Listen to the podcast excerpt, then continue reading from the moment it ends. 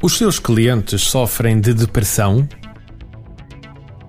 Nos dias que correm, muitos dos nossos clientes sofrem de depressão aguda face à crise. Até aqui não há novidade nenhuma.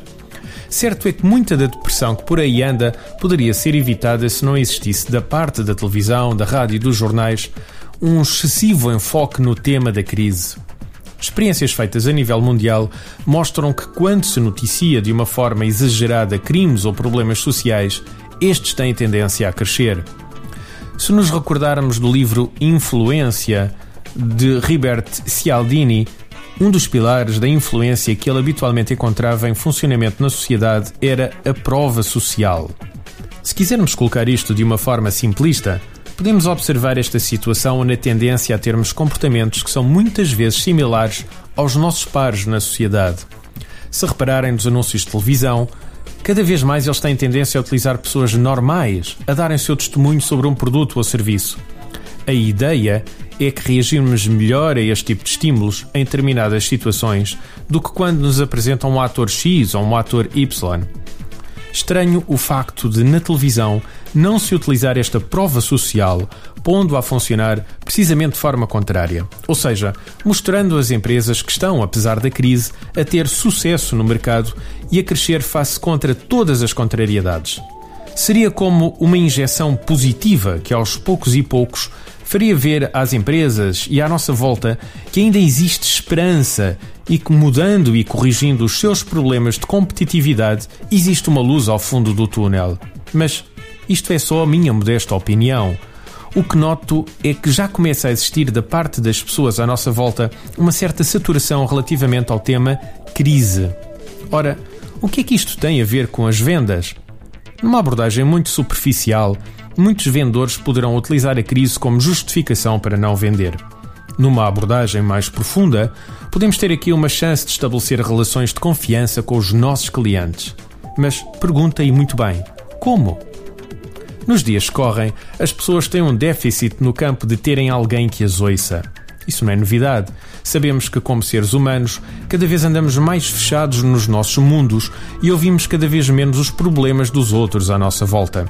Quando vamos visitar um cliente hoje em dia, qual é a primeira coisa que ele nos responde quando fazemos a pergunta da praxe? Como está? Claro, a resposta típica é estamos mal, a crise, enfim, dificilmente encontramos outra resposta que não esta. Mas então, como lidar com esta situação nos dias que correm? Temos três alternativas. A primeira é chorar com ele, ou seja, concordar e referir à boa maneira portuguesa que do nosso lado as coisas também estão bastante mal. Qual é o problema desta abordagem?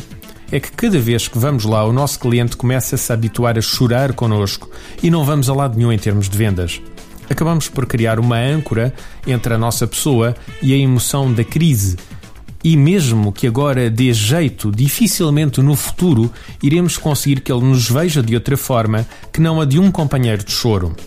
A segunda hipótese é entrar com alegria e cheio de emoção positiva. Aqui seria um pouco aquilo que se chama a maneira americana. Entrar com um grande sorriso e, quando o cliente, por cortesia, nos pergunta como estamos, reagir no sentido contrário ao da crise e dizer que está tudo ótimo e fantástico. Ora, esta abordagem, embora defendida em alguns livros de venda, tem os seus problemas, como podem imaginar. Provavelmente o nosso cliente irá pensar: olha este, eu aqui em crise e ele todo alegre.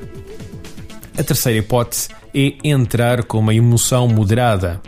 No nosso entender, a melhor forma de lidar com esta situação é ter uma abordagem moderada.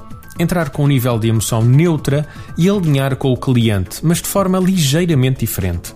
Quando o cliente se começar a queixar, concordamos com ele, direcionando-o para os aspectos mais positivos. Por exemplo, tem razão, Sr. Flantal. Muitos dos nossos clientes têm estado a enfrentar algumas dificuldades. No entanto, do nosso lado, não me posso queixar. Graças a Deus, face à carteira de clientes que temos, temos ultrapassado esta situação com alguma calma. Qual é a diferença desta abordagem? Em primeiro lugar, não estamos a hostilizá-lo, indo contra aquilo que ele sente.